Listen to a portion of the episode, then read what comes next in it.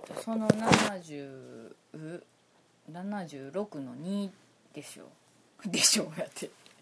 はい。っていうかねあの多分ねこれもうこの間から立て続けにやってますけど確かにあの今季節がいいからどっか外に出かけとかないとっていうのももちろんあるしちょっとね年末にかけてねなんかちょっともしかしたら体調崩すかもしれんと思って。はい。だからもうやっとく時にややれる時にやっとけっていう気持ちもちょっとだけあるっていうことなんですけどね。はい。言うて全然体調崩せへんっていうのがまあよくあるパターンですけどね。はい。でちょっと行ったところ報告しましょうか。もう毎回毎回伝わりにくいっていうことで有名だと思いますけどね。言葉だけで説明するのが非常に難しいっていうのをね、はい、もうもういい加減悟れよっていう感じをしますけど。はい。えー、っとね。特に今何て言うのかな。JR 西日本の県内。県内っていうのこれ。管内っていうの。管内じゃないね。の範囲に住んでる。まあ近畿圏に住んでる人は特にそうで JR を使う人は特にそうやと思うんですけど今ね世界文化遺産第五次っていう第五次のポスターがいっぱい貼ってあるんですよ。JR 駅のとこに。でチラシもいっぱい入ってるんですよ。でまあ気にはなってたんですけどでこの間あの私山科に行ってますね。であの山科ってそんな遠くないっていうことがよく分かったんですよ。言うたら京都からその京都行ってその次のあれやから。あれ今地震情報が来てるけど。揺れた？ごめんなさい。どうでもいいどうでもいいこと言ってないけど。今地震あれ？防災速報が流れてるな。京都府南部やって。気がつきました皆さん。いや京都の人しか言って大阪も揺れた？全然揺れてへんよね。はい。あれ？分からへん。もう分からへんかっただけかもしれへんね。まあまあそまあ話をしたずれましたけど私が今京都の話してけんやろか。恐ろしい。いやこれいやでもマジで。京都の話したとこですよ。そしたらなんかもう今防災速報が出た地震情報京都。はい。あれなんか悪いことしたね。まあでもまあ話しますけど。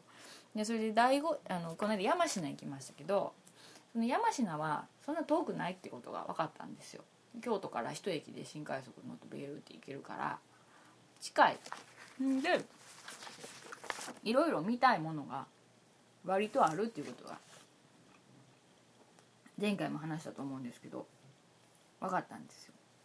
でこの間はそのえっ、ー、とこの京都のそのえと山下の第五次にねこのポスターがバーって貼ってあるしあのチラシもあるから第五次どうしたんこれって思って見たらまあやっぱりこのなんかねちょこっと関西歴史旅特別企画っていうことでいろんなものにね公開してたんですよ。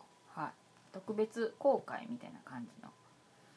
ことやっててはい。リンパ400年も。あ含めて。あ電話が鳴ってるわ。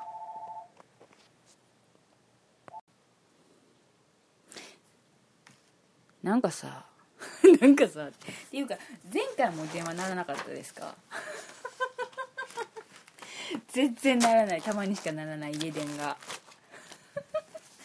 うん。何の話してた？だから第5次の話。なんかたまにしかならへん電話が鳴るって何なんかな？なんか何なん？いやいいんですけどね。はい。で結局その第5次に行ったんです。はい。いや。でもねこれ第5次に行ったんですけどやっぱ全力観光はダメやと思ってで何ゆっくり観光もう全力じゃない観光しようと思って、はい、今回はちゃんとあのバスとかにも乗りましたよ。地下鉄も乗りました 歩かなかったあんまり。はい必要最小限しか。はい、でえっと第5次行ったんですけどね結構家出た時間が遅かったんですよ。うんあのそれでまあ時間的には別に遅くなかったんやけど気がせいる っていうね私が。昼のっていうかもう午後の3時とかになってくるともう今日一日もう終わりやみたいな気持ちになる時があってたまに。全然終わらへんけどまだね。長いんだけど。なんかねあの割とせかせか気持ちがするんですよ。だから着いた時は全然昼ぐらいだったからまだあれなんやけど割となんかせかせか見た今あったんですよ。第5次を。はい。まあでもあのなんていうの？えっ、と特別公開してたところのねあのなんていうの？あれなんていうの？宝物館みたいなとこあるじゃないですか。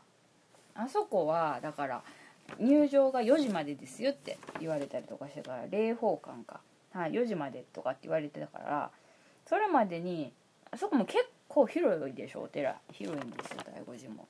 だからあの割とせかせか見て回ったんですけどね。さっきからせかせかしか言うてへんわ。はい。でもえー、っとね第5次はねはい資料。第5次の資料を出しましょう。大体5次の資料。はい。第5で第5次は文化世界文化遺産ですよ。はい。しえー、っとね山科駅からね私はねもうね京阪のバスに乗りました。22A っていうやつの系統で。はい。んならもう第5次の前で止まりますから。はい。でもう歩いたらすぐ第5次の前なんで。あれ旧奈良街道っていうのを通るのね。はい。らしいですけど、はい、なんかあちょっと昔の街道筋なんかなって思いましたけどもう本当ね一番検索かけたんですけどその第5次行く前にあの山科のあのスタバのとこでお茶飲みながらどないしようかなって考えてたんですよ。全然プラン立ててなかったから。行きたいところ何個かがあるけど。でとりあえず第5次には行くんだけどっていうので決めてて。であの検索して一番徒歩があの少ない、えーと、ルートってやつが出てきたから それそれって言ってあの言ってっていうか思って、はい、一人で iPhone に向かってね。でで結局京阪バスで行きましてでねああの立派なお寺ですよ。だからはい。えっ、ー、と真言宗第五派農総本山っていうことです。はい。でね、はい、上大悟とか下大悟とかっていろいろあるんでしょ。であの向こはあの豊臣秀吉がね亡くなる前に行ったあの醍醐の花見っていうのをやったんですよね。立派な桜があって。はい。それでねあの有名なんですって。で醍醐の花見の後に秋はあの紅葉をね見たかったんだけど死んでしまったんですよねきっと確か。そんなこと。書いてあったと思いますけど。はい。でねうん。あれ？これ同じかな？あ同じだ。あれ？同じかな？あ同じちゃうよ。はい。えっとですね。だからね見るものは結構あったんですけどもうね割とババーっと見ました。でねここも夜間の今年は特別会館があって近藤の特別公開っていうのがあったんですけどなんかねあのー、夜間の特別拝観するとこってそのまま入れ替えなしでずっと夜間も見れるとこと一回お寺閉めてでその後開けてっていうとこがあってで私今まではその別にあのそんなに気にしなかったんですけど今回行ってえっと3箇所の共通券買ったんですよ。その三宝院っていうところとえっと霊宝館となんか 3, 3巻やったか2巻やったかな？なんか共通の入場券みたいなやつを買ったんです。よえにに結局2つにしたんやったかな？忘れたわ。ででじゃあ夜間の特別拝観は？って聞いたらあのまたそれ別で1000円かかりますけどって言われたんですよ。でマジかと思って、まあ、とりあえずちょっとまああのとりあえずじゃあちょっと、ま、考えますって言ってで結構お庭を見たんですよね。はい。まずね何を見たかって言ったら第5次の参謀院。ごめんなさい。参謀院って今言ったけど参謀院ね。はい。に行ってそこでねえーと、お庭を見ましたよ。確かね。うん。ここはその大角しだれ桜っていうのが咲いてましたね。はい。なんかはい。まあ桜は咲いてなかったわけですけど、はい、あの立派なお庭がありますここはい。うん。でねあの襖絵とかここも綺麗に残ってましたね。うん。まあ何しか庭が綺麗かった。うん。そうそうそうそう。何やったんやろこれ。何やったんやろなこれ。じゃじゃじゃあのね葵の間とかね直視。あの秋の草の間っていうかねいろいろありましたよ。うん。なんかねうん。でこう池があってねお庭がきちんとされててねはい。書院とかもあの2段の棚とかが作ってあってちゃんとしつらえてあってね。綺麗やった。やっぱりなんかだい綺麗に残ってた。絵が。はい。うん。まあでも応仁の乱でやっぱりここも被害を受けって書いてますけどね。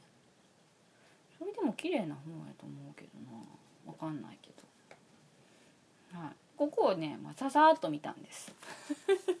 ささっと見ました。はい。んでね。んでね。えっとあのねここあれが塔があるんですよね。はい。えっと三宝院があってでずっとあの行ったら近堂っていうのがあってその横に五重塔ってあってでまたそっから上にいろいろあるんですよ。観音堂弁天堂とか鐘楼堂とか無料寿庵とかいっぱいあるんですけどもうそっちの方にはちょっとよういかんかった。はい。霊宝院霊宝院っていうの？霊宝院？はい。あの資料のとこ。宝物館みたいなとこ行きたかったから。でまあでもその近藤とかのとこ前をねあの歩いてたらあのいっぱいお坊さんがお坊さんっていうか若い修行僧の方があのお掃除してはりましたよ。やっぱもみじがいっぱい落ちるからね。うん。はいしてましたね。うん。でも私もここささっと言った。ささっと言ったわ。近藤のところでえっとお参りはしたか。お参りはした。うん。そうやな。確かしたはずです。はいしました。うん。で五重塔を見てでねそう。で結局両方館って霊宝館。はい。行ってここでね特別公開のやつを見たんですよ。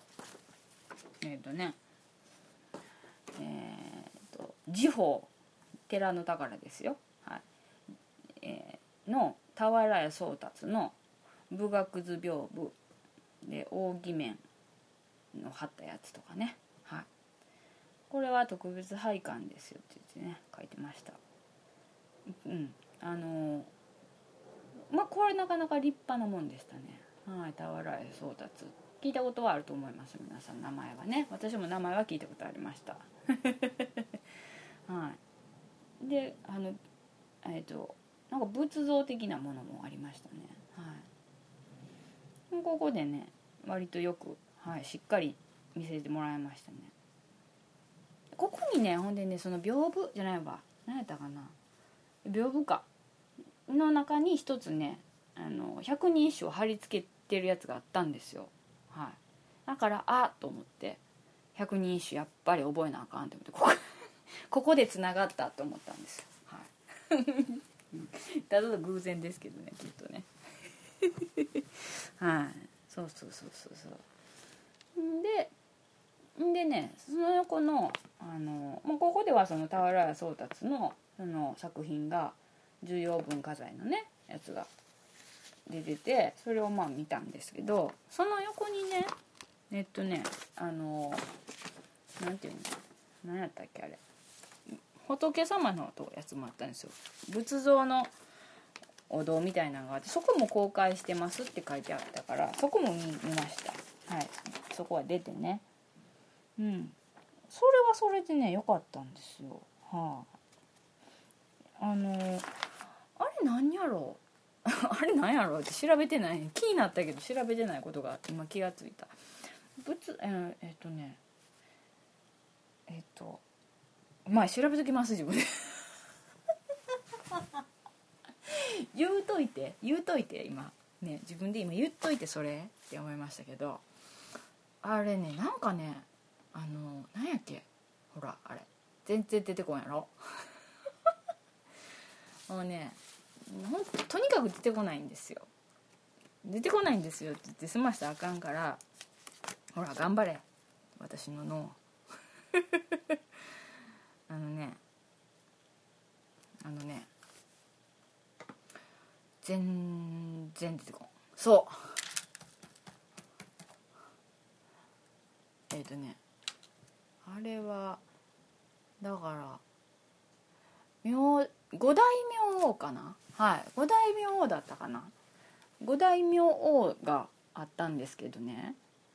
あのあのまあいろいろあるじゃないですか。やあの不動明王とか。はい。それの中で特別にあの中心的な役割の2つ5つの明王様を組み合わせて五大明王っていうらしいんですけどね。それのね明王の中のねこれえっと高山勢高山勢明王。これねなんかあのよう明王の像ってあの邪気とかを踏みつけとんやけどなんかね私が見たやつはよ。私が見たやつはよ私が見たやつはね仏様みたいな感じの人をね踏みつけてたんですよ。邪気じゃなかったんよ。でええと思ってそんなんあるんやと思って私も見たんですよ。で今ちょっと調べ見てますけど調べてますけどね。うん。えー、っとねこれね高山前高山ぜ明王うんと降りるっていう字があるでしょ？ふ降るとか降りるって。それに3に世の中世界のせい高山ぜ明王ですけどこれねあれですって。えーっと炎の世界に住んでいてね、はい、人間界の煩悩が仏の世界へ波及しないよう聖なる炎によって煩悩や欲望を焼き尽くす反面仏の教えを素直に信じない民衆を何としても救わんとする慈悲の怒りを持って人々を目指せさせようとする仏ですって書いてあるわ。はい、で三世界の主あるいは三世を三毒と解釈してこれを降伏するから、はい、伏せるから高山世という高山高山勢高山勢か。はい高山勢明王です。すいません間違えてました。高山勢。だってさそその場では金振ってないんやもん。看板とかあれ立て札に。こう高山勢って書いてる。高山勢。高山勢明王やっぱりこれはねまあ普通の明王とよう似てますけどやっぱりねちょっと特徴的なのがねえっと芝神とねその奥さんのパールバティってこれまああのあれですよ。サンスクリット語かなんかじゃないですか。大自在天と妻のうう麻痺天って読むやろか。はい。を踏みつけているのが最大の特徴であるって書いてる。誰かを踏みつけた仏といえば四天王がそれぞれ邪気を踏みつけているがあそうか四天王か。が邪気ね。えっと項目点とかあの辺ですね、はい、がそれぞれ邪気を踏みつけているが高山勢明王は異教とはいえ神を倒して踏みつけているという点でひときわ異彩を放つ仏であるって書いてる。やっぱりあれ仏やったんや。そうなんかねだからあの如来みたいな感じ。なんかなんかすごい綺麗な綺麗な全然鬼じゃないもん踏みつけとってから。えー、何？って思ったんですけどそれがありましたよここは。はい。それを見ましたえちょっと仏教の教えではそういう書いてますね。はいはい。書いてますわ。仏の教えにうん書いてありますわ。はい。あの興味がある方高山税高山禅もう言えてないし。高山高山税明王です。はい。高山税明王です。Google 先生が教えてくれますから。Yahoo でも出てくると思いますけどね。はい。高山税明王これは結構おおっと思ってみましたよ。はい。そんな仏様を踏み踏んでいいのですかと思ったんですけどね。まあでもまあでも妙もなんかそんな言うたってっていう。なんていうんかな。なんていうんかな。こうねいろんなもののあれ生まれ変わりみたいな感じで化身とかなってたりとかするからうんうんって難しいなって思いましたけどね。でねここはだから結局それで見てでえっと5時前ぐらいに出たんですけどそのなんか結構お金取られるなって思ったんです なんかほんでそう夕昼間見てだから昼間っていうかまあ夕方午後見てうんまあそんなでもないかと思ってもう一回夜見るほどでもないかもなってまあ思ったっていうところが私がこれきっとあの仏の教えを守ろうとしない 素直に仏の教えを素直に信じない民衆の一人であると思うんですけど まあこれは景色の問題だからまあ違うけどね、はい、でもまあ金儲けしてんなっていうそういうところはそうかもしれないですよね、はい、だからまあえあの高山税高山全病に、はい、叱られる踏みつかれるだだと思うんですけどまあまあ夜の拝観はいいかなと思ったんですよ。んでさてどうしようかなと思ってその明智光秀のお寺違う墓所とかそれこそ柿の本の人丸のなんとかとかいろいろあるんでそっち行こうかなと思ったんですけど、まあ、せっかくもう暗くなるからと思ってえっ、ー、とねえー、これえっ、ー、と随心院っていうところのお寺に行ったんです。はい、ここも新興宗のね善通寺派の大本山ということですから善通寺言ったら香川でしょ？はい。だからおっと思ってね善通寺ですかと思って。はい。でここは小野小町ゆかりのお寺なんですね。はい。これは。はい。そうなんですよ。なんかね大悟寺に行く前に通ったんですよバスで。で小野小町のなんかゆかりのみたいなこと書いてあってへえとは思ったんですけど、まあ、ここはその、えーと、夜間拝観をしてるって書いてたからほうほうと思って。でねここがね小野小町の。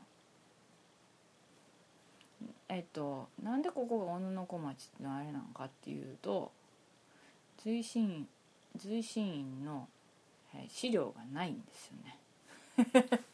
なんでっていう感じですよね。どこ行ったどこ行ったっていう感じですけど。はい。えー、っとねえー、っとねあの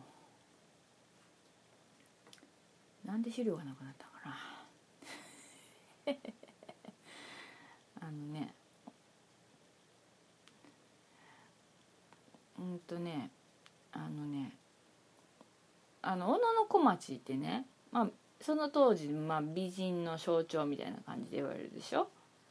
でねここに小野小町がここに住んどったんですよ。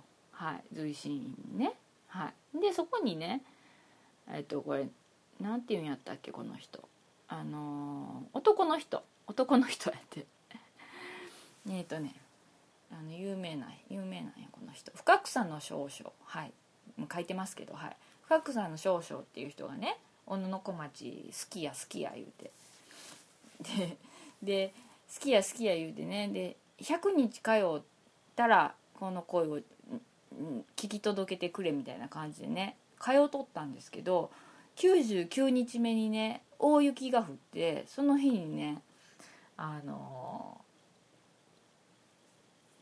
ー、私はねこの日にねあの行かれへんかったって思っとったんですけど代わりの人に行かしたんですよ。って書いてる。うん。代わりの人に行かせたって書いてますねここには、うん、で私この時に草の少々はなくなったんやったっけなと思ったんやけどあなくなったんじゃなかったんか。行かれへんかったんか。何しか99日間行ったのに100日目に行かれへんかったから女の子町もう会えれんようになったんですよ。はい。っていう話がね伝わっててはい。でまあそれでこうあのいろいろあるんですけどね。そういうお寺なんですここ。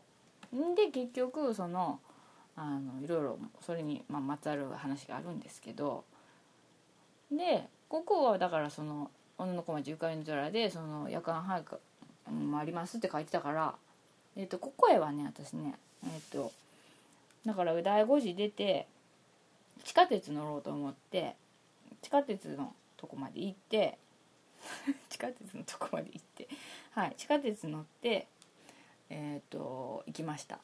近くまで最寄り駅まで。はい。地下鉄のね小野駅っていうところで降りました。多分。うん。でちょっと歩いてね、はい、随心あります。はい。でちょっとねここはねだからその入れ替え制だったんですよ夜間配管が。だから1回お寺閉めてでその後6時になったら開けますって夜間配管で。だったからあの6時まで暇やったんですよね。ちょっと早かったです時間が。はい。んででもね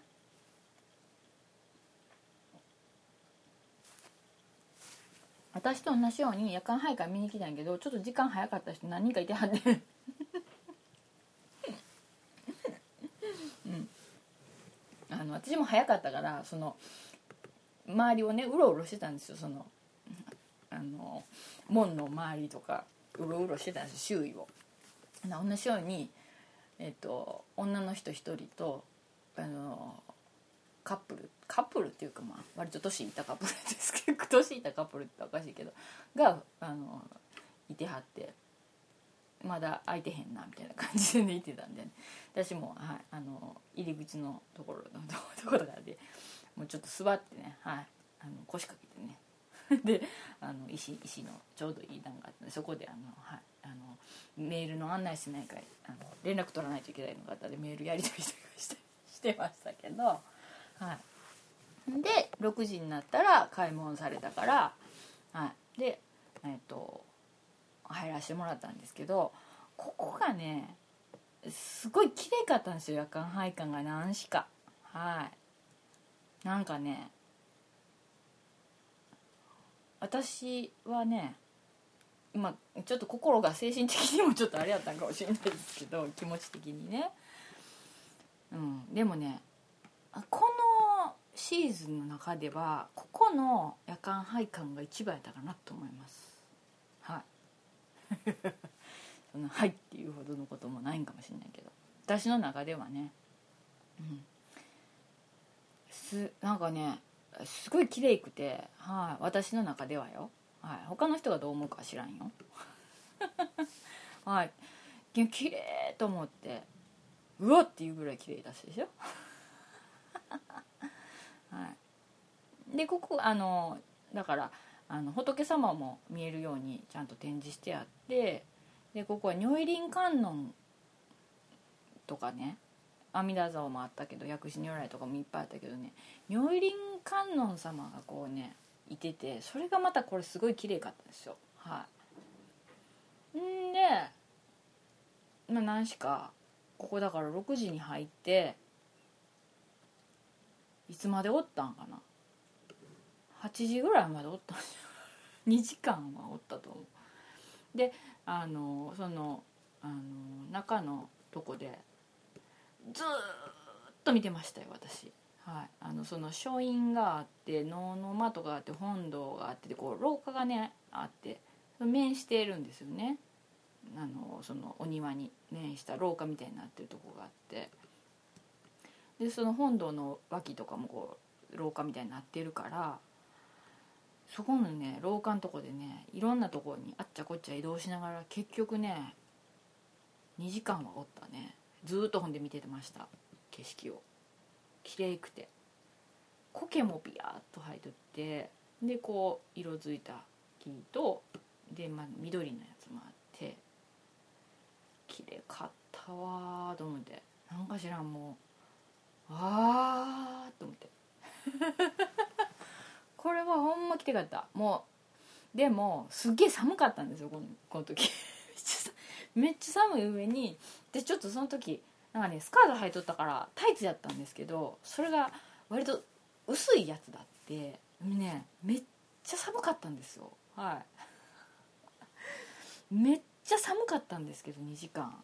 そこでずっともうね見てました。はい。だから気が付いたらあの私一人になってたんです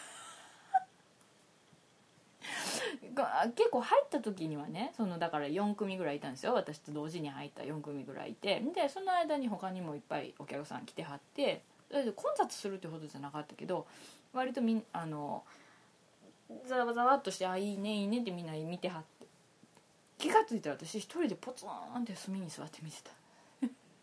でもでもそれぐらい綺麗かったもはい。もうねなんやろか分からんけども心打たれましたね。はい。ものの小町の心に寄り添ったんかもしれませんよね私がね。ええええ分かんないですけど。はい。でここであの入った時にね御朱印をいただきたいんでって言ってお願いしてたんでえあの2時間経ってから御朱印帳を取りに受付とこに行くっていうね。一冊だけポツネンと置かれてて「ありがとうございました」って書いたんですけど、はい、その後にその後そのちょうどその時にもう一組4人組ぐらいの男の人が来はったんかな、はい。ね、なんかすごいここ良かったんですよ、はい、ボーボーっとずっと見てました。景色を、はい、ここ良かった。ベストでしたね。で結局こっからまた地下鉄乗って山科まで行って山科駅の駅前のとこで担々麺を食べて帰りました。めっちゃ寒かったんですよ。だからやっぱり自分でも分からんかったけど。でもうね手がビリビリしちゃうでいつも私地下鉄が暑い暑いと思ってて地下鉄空気こもるから暑いと思ってるんですけどもうその時ばかりは地下鉄あったかいって思ったもん。ありがたいみたいな感じ。半分。はい。でそこでだからこのかじかじかんでてもう血管ギューって縮こまってたのがあったかさで血管開いて血流ようなったからもう手ビリビリビリビリビリビリビリビリしびれるっていうかもう指先ビーって変な感じになって。はい。うわーと思って。はい。であの担々麺食べて、はい、帰りました。温まって帰りました。もうマジでかと思ってね、はい、寒かったやっぱ。やっぱ夜は寒いね。うん。夜は寒いです。でもそういうことでねトゥイシン行きました。でねその後ですけどえー、っとねその後私はねこの間ですけど21日の日は割と工房市って空海の命日だからって言って当時でもやりますけど工房市。それの四天王寺でもやってるっていうのを見たのでそこ行ってきましたけどそこは大使絵って書いてたかな。はい。でえっ、とそこ行ってきましてはい。すごい人いっぱい行ってた。はい。でまあ割とすぐ帰ってきたんでねそこは。また四天王寺はまた別別の日にゆっくりでいいわと思いましたけど。んでこの間この間っていうかもうつい先日っていうか昨日ですけどね。はい。は、えー、東大寺に行きました。奈良。はい。久々に行きましたよ。奈良ね。奈良もね近いんですよね。奈良も近いんですよ。だから行きたいんですけどあの車で行くと道が混むっていう。あれがねどうにかならんかなっていつもなら思うんですよね。だからまあ電車で行けばいいんですけど、ね、公共の交通機関で行けばいいんですけど、うん、なんとなく車の方が近い気がしてしまうっていうね、まあ、でも駐車場もねないしあれやからまあ本当は公共交通機関で行けば一番いいんやろうなって思うんですけどまあ東大奈良公園ね東大寺に、はい、行きました。でね前に行ったのはもうね多分5年前とか多分すごい前なんですよ。で、まあ、あの修学旅行でも行ってるんですけどでまあもちろんあの時っていうかあのみんなな奈良の鹿が鹿せんべいを求めてもうボがやってくるっていうのはもう皆さんご存知だと思うんですけどだから今回もあのそのカバンとかね、はい、あのちゃんとファスナーをこうじじじって閉めとかないと カバンの中とか漁られたりして困るしなとか思ったりで思っててで鹿せんべい持ったら気ぃつけなあかんなとか思ってたんですけど着いたのがねこれまた午後っていうか昼過ぎやったんですよ。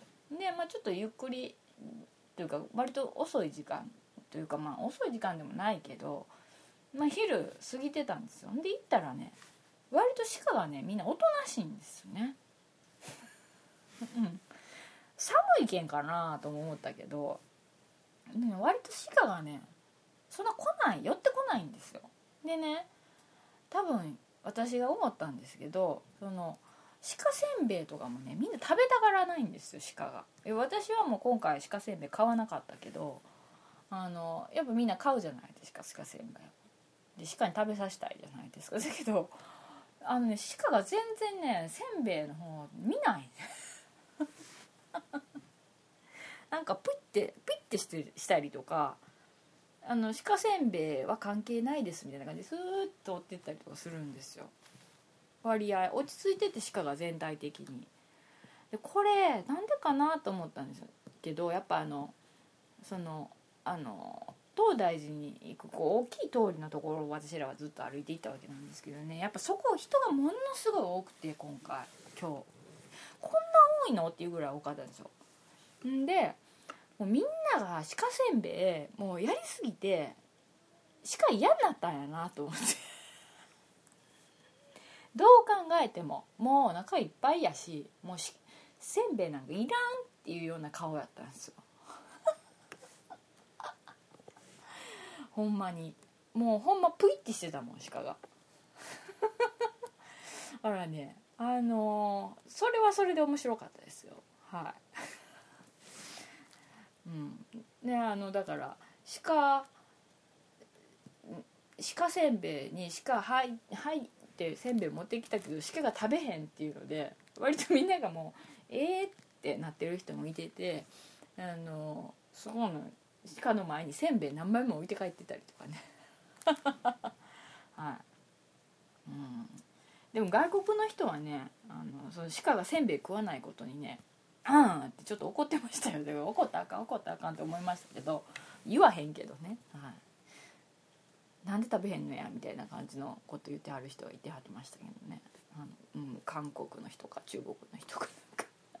若い男の子やったけど、はい、あとねバナナの皮食べさせましたよ。だからねあそれはあかんやろって。やっぱ鹿せんべい以外のも食べさせたあかんのちゃうのって思ってたからええー、って思ったんですけど、うん、バナナの皮食べてた鹿が、うん、でもなんか壊してた鹿がいてたからあれあかんやなと思って。いくら鹿せんべい嫌がって別のもの食べさせたらあかんやろと思ったけどうんでもほんま鹿ほんまもうせんべいなんかいるかみたいな顔してます だから奈良公園バーッと広いじゃないですか。だからもっとこう離れたねちょっと公園の脇の方の向こうの方のちょっと離れた人が少ないとこ行ったらあのせんべいむしゃむしゃ食べてくれたんちゃうかなと思うんですけど。はい。もうねあそこの本当大仏のところとからへんはねもう鹿は本当うんざりっていう感じ。うんざり？うんざりじゃないと思う。うんって感じでしたよ。ですごいもうねあの通路の真ん中でもうカコン言うて寝とった鹿もおったし。なかなかねあの面白かったですけどねそれはそれで。うん。で一応大仏とかもねあのお参りさせてもらいましたけど改めましてはい。でけえって思いながらね。はい。うん。なかなかねやっぱり面白かったですね。でやっぱクリアファイルも売ってるなと思ってね。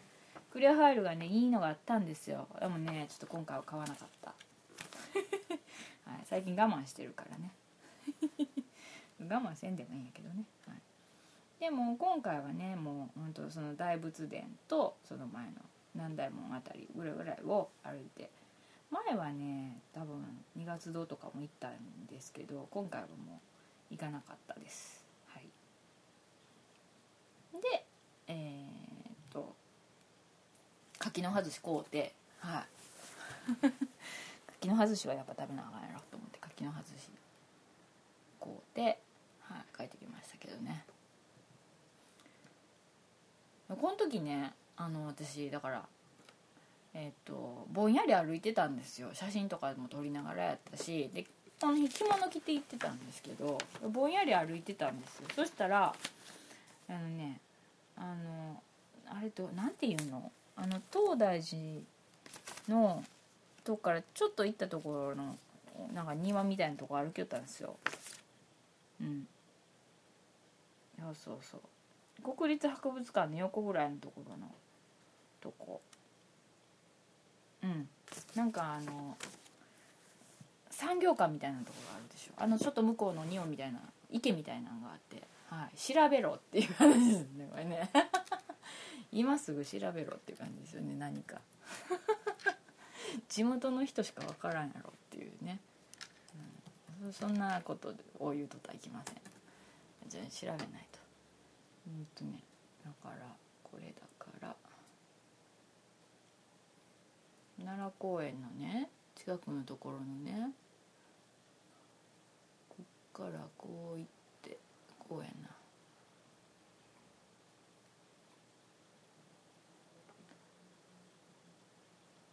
えーっと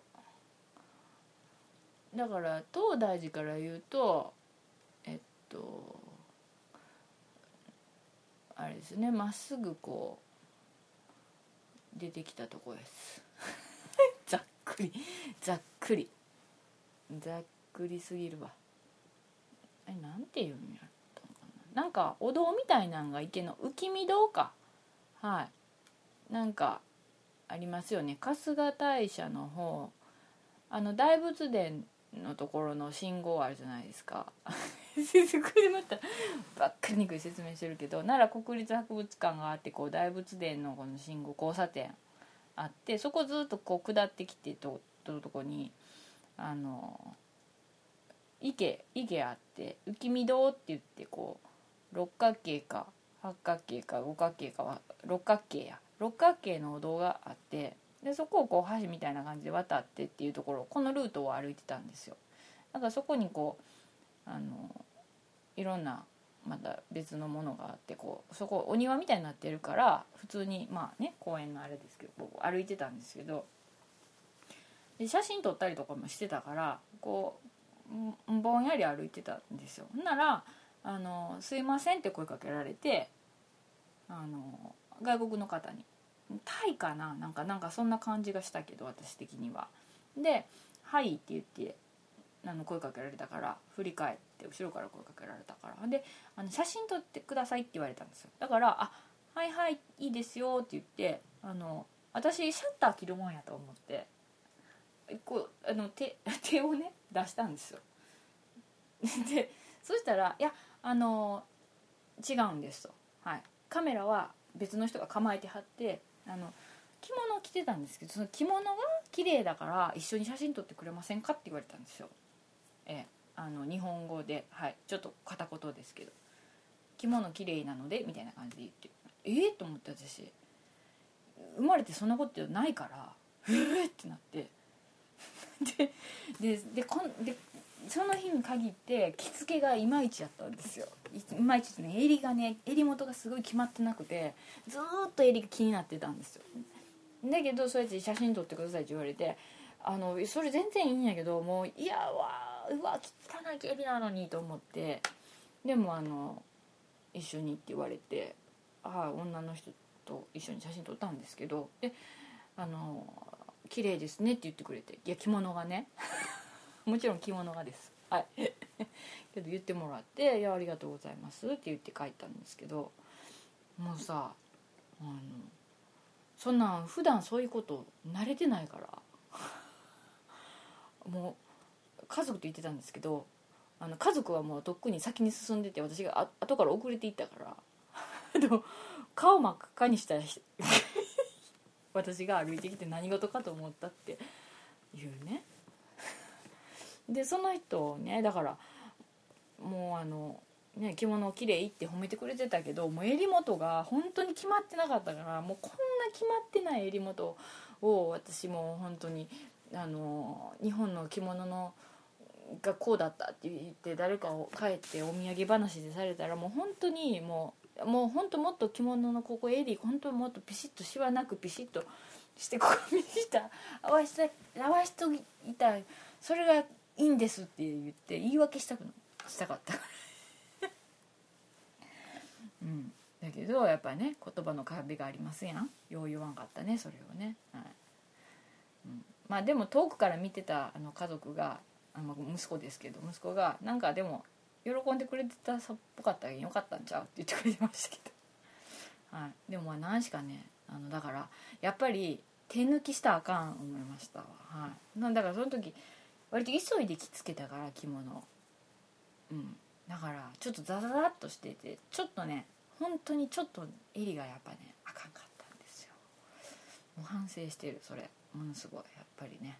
いつ何時どんなことが起こるかわからないから気抜いてはいけませんね。はい。何の話ですか？はい。まあそんなことがねありましたよ。うん。だからね、まあ、えっと奈良公園もまあまああのちょっと多分脇の本当にあの春日大社とかあっちの方の方はもうちょっとあの綺麗にうん、いや別にあの大仏殿の方も綺麗かったけど、はい、あのいいんじゃないかなって思いましたね。割とはい綺麗だったんで。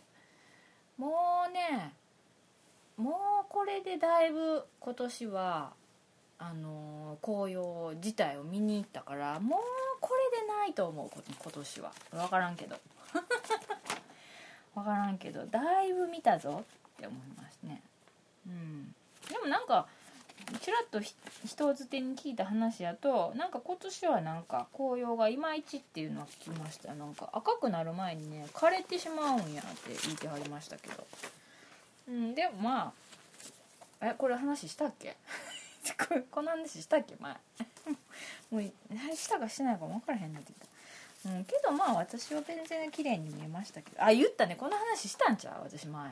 いややわ。は いなんでね。うん。だから奈良も意外と行ってないからまだね。はい。あの奈良奈良町とか行きたいですよね。はい、うん、そうそう。でねそうやん。でねここでねなんかねソフトクリーム食べるっていう話になってねいろんな味があったんですけどね迷うことなく日本酒っていうやつを選んだんです。日本酒味のやつ。めっちゃ美味しかったけどね。酒飲みは。はい。いけませんね。うん。相当でもねうん。あのいろいろ堪能しましたね。いろんなことを、はい、この秋は結構出かけてるぞ。はい。だからね日々の生活をまた頑張らないといけないんですけど。はい。日々の生活をね、はい。頑張らないといけないですよね。こんな感じでした。なのでねうん。まあ皆さんもいろんなとこに、はい、行かれるとよろしいでしょう。よろしいでしょうじゃないお前何者やねんって感じですね。はい。でもまあそんな感じでちょっとまた出かけてます。引き続き。はい。いろいろ行きたいところは山ほどやっぱありますね。うん。えー、っとねそういうわけで寺ばっかり行ってますね。はい。寺ばっかり行ってますね。寺ばっかり行ってますね。興福寺のでも興福寺のね国宝館も行ったことがないんですよ。でもちろん奈良町のところらへんも行ったことないんですよ。だからねそこ行かないかんしね。あそこは行ってますよ。薬師寺は行ってる。で天理の方もゆっくり行きたいなと思ったりはいしてますのでまた奈良は行きましょう。近鉄で行けばいいね。近鉄で。はい。わかりました。今地図を見ながら言ってるんですけどね、はい、前にねなんかねあのあのここ奈良公園のその大仏殿のところらへん、うん、なんか整備されてるでしょ。っていうか私が前行ったのがもう何年も何年も前やからあれやですけどなんかミュージアムショップとか綺麗になっててでちょっと離れたところになんか門前なんとか広場みたいな感じでこう食べ物屋さんとかちょっとこじゃれた感じになったりとかしててであの大仏プリンって昔からあるじゃないですかお土産というか、はい、で大仏プリン大仏プリンってみんな言ってるけどって思いながら今回大仏プリンを食べたんですけどね。はい。うん。プリンでした。なんかちょっと気の利いた味食べればよかったよね。普通のプリンじゃなくてそのあのほうじ茶味とか、はい、抹茶味とかがあったからそういうやつを食べればよかったんだけど、はい、普通の味、はい、カスタードとショコラを分けつつ食べたんでね、はい、あの割と普通に美味しいプリンだったっていう。でしたけどね、まあ、でも面白かったですやっぱ鹿が鹿が面白かった。鹿が面白かったってなんですけどね。はい、が面白かったですね。はい。というわけで今回のお出かけ報告はそんな感じですね。えー、っとあとはねもう特にはい。なかったかなこれといって私に関しては。うん。そうですね。はい。というわけでねもう11月終わりなんで12月に向けてねまたなんか頑張らんといかんなっていう感じですけど。だんだん寒くなってきましたからね。とりあえず今んとこ第一の目標は近いうちに早くインフルエンザの予防接種に行くっていうことです。はい。はいそういうことですね。確か去年受けてないんですよ。その前も受けてないと思うんだけど。インフルエンザ予防接種自体を。受けなかったんですよ、うん、まあまあ予防接種に関してはまあいろいろねありますからどうなんだっていうこともありますけどまあちょっと今年は受けないかかもしれへんな。っていう感じです。もうなんやろう今日のこのバタバタした感じ。え え、そんな感じでした。というわけでね、はい、もうなんか本当に生き急いでる感じですねこの最近私。そのうちばったり行ってしまうんじゃないかなっていう気はしますけど。はい。ということでねその76はもうねこれぐらいにしときましょう。もうなんかもう本当にもうダラダラダラダラした感じの話したね。はい。でも特にネタもないのにだらだらだらさ話しましたけど、はい、そういうわけでした。えー、っと他になんうん。何もなかったよ。多分ね。はい。というわけで皆さんあのもうほんとね寒くなってきましたから本当にねあの乾燥とかね風邪とかねそういうのには十分に気をつけてくださいね。体調崩さないように、はい、ねまたえ元気な感じでね12月を迎えれたらなっていう。気持ちですよ。はい。皆さんよろしくお願いします。はい。というわけで今日今日というかはいその76は終わりということです。今日も長いことはいもう本当にだらだらだらだらした話にお付き合いいただいてどうもすいませんでした。ありがとうございました。はいまた次回ごきげんよう。